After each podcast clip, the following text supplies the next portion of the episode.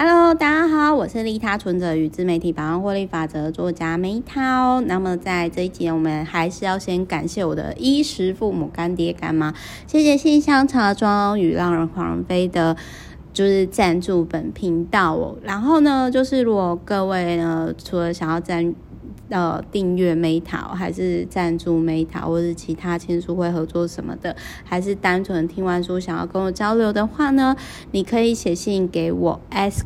A s k m e t t a l i f e 小老鼠 gmail.com。那我跟美国矽谷工程师呢，在 Pinterest 的 May 那个汉娜，他会就是我是台湾的白天时间回复，他是台湾的晚上时间回复，因为时差嘛，无时差无缝接轨这样子，二十四小时全天候为大家服务。那欢迎各位。呃，问我问题这样子，就是呃，即使是就是没有订阅都没有关系，因为我也好奇大家听完之后的反馈。那就是最近一次可以跟大家见面的时间呢，呃，八月二十五的时候，高雄有一场就是两百多人，可是他是会员会员制的，所以就没有对外公开。在那个好像就是浮华吧，我有点忘掉。然后八月二十八呢，对外公开是台中放大知识学院，呃，那个就是大家可以打电话去报名或者是去问这样，坪数入场好像是有优惠啦。然后我这边呢，就是那个。我先讲一下《脑内心机儿》这一本书哦。那为什么会分享这个部分呢？是因为最近好像那个我我不是那个圈子的，但是我有漫画家还是创作者的朋友，因为延上。炎上是那个，就是要就是火焰的炎，炎上的事情，就是中谷小姐呢，她其实最近就是有在讲她跟那个什么强运少女，是不是？对不起，就是因为他们其实我我当初会知道中谷小姐，是因为当初之前 Meta 订阅服务曾经呃有在 Press Play 上上架过嘛，然后就是说。呃，我现在订阅服务是在我自己的官网，然后我那时候就那个时候就是因为毕竟之前也曾经在日本工作过，所以我就是对于中古小姐就跟洛梨寿司一样，就是会特别有印象。然后后续呢，就是也都会去 follow。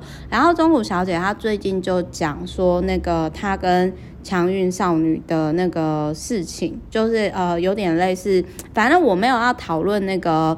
抄不抄袭的问题，我们要讨论的。但是我想要讨论的是，呃，为什么强运少女说她跟中古小姐是朋友，然后可是中古小姐就会说，哎，没有哦，我们那一天的状况，我并没有单独特别跟你聊，而且我那一天实体活动也没有特别跟你交流。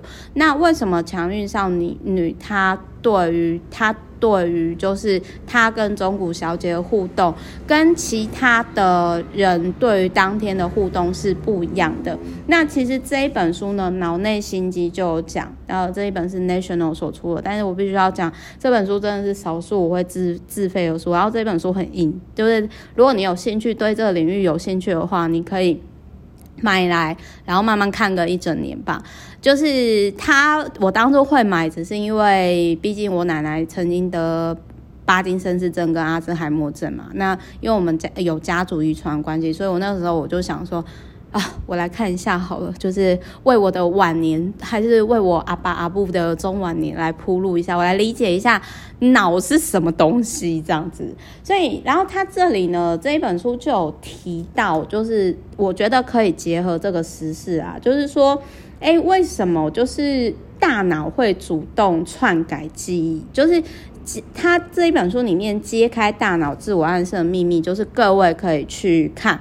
但我觉得，就是先不要讲中古小姐跟强运少女的这个纷争啊，我们延伸，呃，就是也不能说纷争，就是他们讨论的这个点哦。我想要讲一个我们最常见的议题，就是各位有没有注意到，我们同学会的时候，我们同学会大家记得的点都不一样，对不对？甚至很多时候其实是有落差，然后甚至有时候讲出来，我会觉得说。哎，奇怪，我们是在同一个时空吗？就常常会有这个状况。那我想要讲的是说，延伸出来这本书以及我自己的一些观点啊，就是说，我觉得大脑真的是超不靠谱的记忆记忆的东西。就是我会觉得说，透过数据记录还是什么会更可靠。那所以就是其实，但是这个可会延伸到从它是从科学角度去讲。可是各位，我之前我有没有讲过说，呃，就是现在的你真的是被过去的自己长期暗示而来的。就是说，其实大脑它不会去判断说，呃，这个东西。到底是你给他的暗示，还是是真实的事实哦？各位知道吗？就是有时候你以为的世界，或者是你以为的状态，那是你自我暗示，跟实际上真实的状况是不一样的哦。所以，好，我这一本书看了这本书，实际上大家要应用的，我只是要跟你们讲，不要相信你的大脑。因为你的记忆很有可能在你不自觉，就是大脑天性就是会篡改，它不是一个很好的储藏室。你若要储藏，你就是上传到云端，什么很多工具都比它靠谱多。就是大脑比你想象中的还要好，自我欺骗。那所以既然都要骗了，你为什么不常想哦？很开心快乐自己，就是心想事成。就是这样来。那为什么有些人心想事成呢？可能速度没有那么快。那我会建议说，可能 maybe 利他存折要多一点。好，那 OK，我们今天这一集就到这边，那我们就下一集见。不好意思，我这个假日呢，就是有点在赶进度。好啦，我有强迫症，因为我就是希望能够讲个三百六十五集。好，我真的有强迫症，就是就希望分享的书对于大家是有启发，因为也有很多啊、呃、Podcast 的朋友有就是跟我分享说，哎，Meta，很谢谢你分享这些。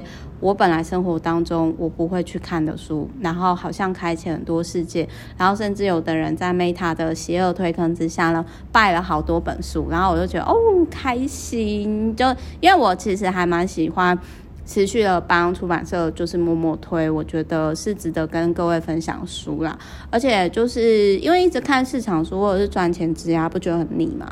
生活当中应该要多很多元素嘛。